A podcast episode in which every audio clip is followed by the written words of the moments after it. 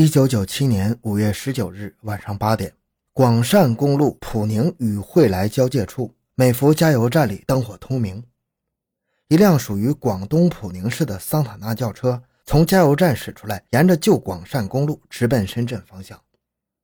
车厢内，司机周曙光以及随车的押运员李东清、陈国安对着车尾箱内堆成小山似的八百零一万元现款再看了一眼之后，汽车消失在公路的车流中。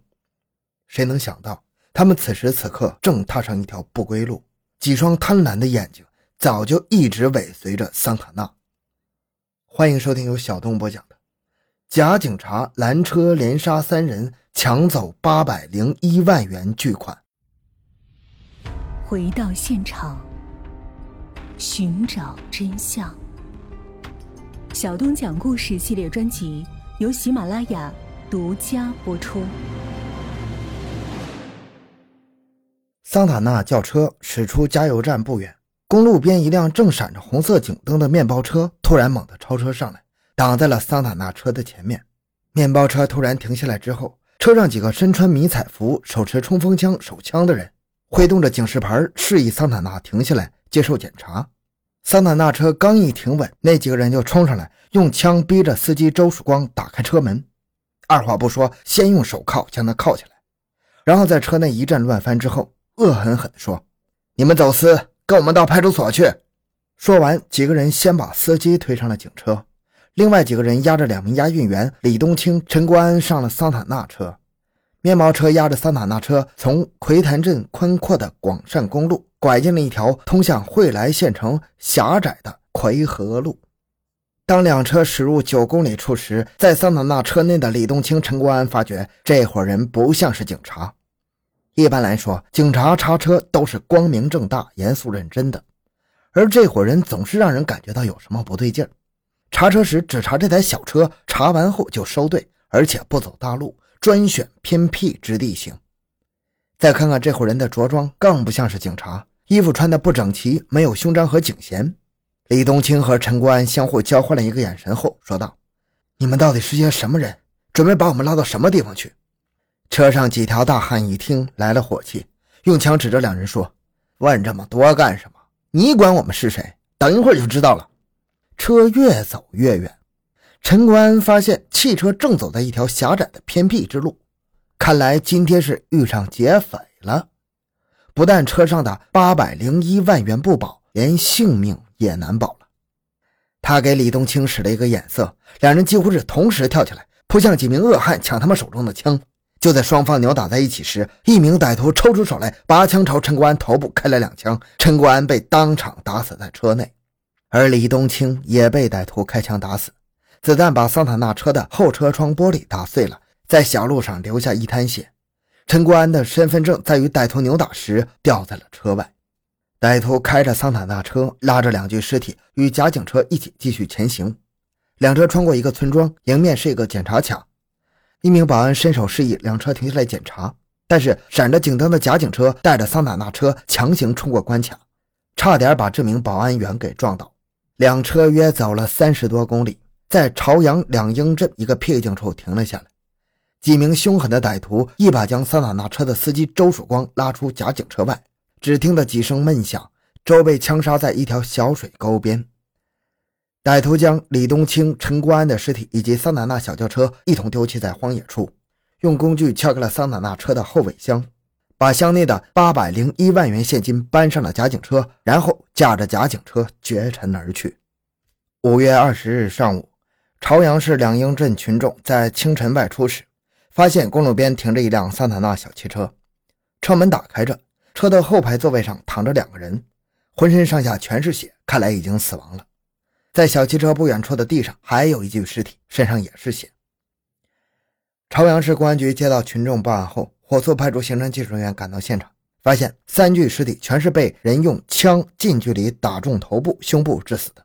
小汽车顶部发现了喷射状的血迹，车尾箱被撬开，车后的后窗玻璃完全破碎了。车上还留有五一式手枪弹夹一个，内有子弹七发；五九式、五六式子弹共四发，弹壳四个，弹头五个，迷彩服三个。车钥匙没有丢失。就在刑侦人员勘查现场时，在距抛尸现场几公里处又发现了一大滩血，地上拾到一个通讯证和一个身份证，上面写着“陈国安，普宁人”。当天上午十一点，普宁市公安局接到了朝阳市公安局的情况通报，派出刑警来到案发现场。经过初步分析，此案一定与普宁关系密切，车是普宁的，人也是普宁的。案发地虽然是在朝阳，但是按行车路线，劫匪作案后很可能又是逃回普宁。警方马上开展调查工作，先摸清死者情况，寻找作案用的警用面包车，同时排查所有的可疑线索。初步的调查情况很快就反馈到局长的案头：三名死者均是普宁人，分别是司机周曙光和两名押运员李东青、陈国安。三个人在案发时开着桑塔纳，押着八百零一万元的现钞，准备往深圳。这些钱是当地的集市档口收集起来的过数款。也就是地下钱庄流通用款。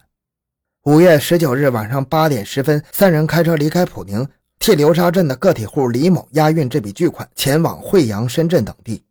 办案人员沿着广汕公路查询，发现这辆小汽车是在案发当晚在广汕公路葵潭镇美孚加油站加油后失踪的。办案人员在现场调查走访群众，据广汕公路美孚加油站工人的回忆，事发当天晚上八点十分，确实有一辆桑塔纳车在此加油。就在工人给汽车加油的时候，还发现桑塔纳轿车后面不远处正停着一辆无任何牌照，但是挂着警灯的面包车。而朝阳市的雷岭派出所治安检查站执勤民警反映，在事发当晚的十一点，看到一辆无牌照面包车，车顶上有警灯，和一辆桑塔纳车强行冲过关卡，桑塔纳汽车的后挡风玻璃已经全碎了。指挥部经过对案发现场的调查分析，大致勾勒出劫匪的作案经过。假警车从普宁一直跟踪桑塔纳车至美孚加油站，劫走桑塔纳车后，两车从广汕公路拐进了狭窄的奎河公路。匪徒在惠兰县的大南山路段先杀人，该事发点遗留下了一名死者的身份证、通讯录，地上留下了一大滩血迹。然后，匪徒驾车行驶四十公里，来到了朝阳雷岭地段，发现有人设卡，因害怕暴露，驾车强行冲卡。车到朝阳的两英镇一个偏僻之处，开枪杀人、抢钱并丢车，再逃之夭夭。指挥部根据这些分析，进行了大胆的假设：匪徒作案后再开着警车返回普宁。因为从匪徒的作案手段来看，这不会是一般的毛贼所为。匪徒劫车地点选择在广汕公路普宁和陆丰交界处，然后拐进小路。在惠来县境内杀人，朝阳境内弃尸汽车，最后驾车返回广汕公路。在广汕公路与奎河公路交叉口上有两个方向可以逃走，一个是朝阳汕头方向，还有一个就是折回第一发案地普宁。一般人认为，作案后匪徒总是要逃得远远的，谁还敢返回就地呢？因此，匪徒设计这样一个作案路线后返回普宁。虽然兜了这么一大圈的，足足跑了九十公里，但如果警方分析不错的话，这是一个金蝉脱壳之计。专案组在调查中还掌握了一个重要的情况：同年的一月二十九日，普宁市大南山镇居民黄某开着一辆装有一百五十六万现款的货车。往深圳途经陆丰市路段时，被五名身穿迷彩服、手持冲锋枪和手枪、开着一辆警车模样的面包车，在马路中间出示警示牌拦车的歹徒抢劫。从作案手段、歹徒的着装、袭击的目标等方面分析，两宗案件有十分相似之处。因此，指挥部决定将这两案实行并案侦查，并在粤东地区进行大范围的侦查。在整个粤东地区，民警展开了一场翻天覆地的大清查行动。首先，在公检法司的警队内部查找，个人的警用装备是否有丢失，警车是否被盗。普宁市作为重点地区，更是被查了个底朝天。公安机关对全市五百多家汽车修理点进行全面调查，努力寻找假警车在案发前去过哪家喷漆小厂。就在广泛发动群众开展调查的过程中。指挥部于五月二十三日下午接到群众提供线索。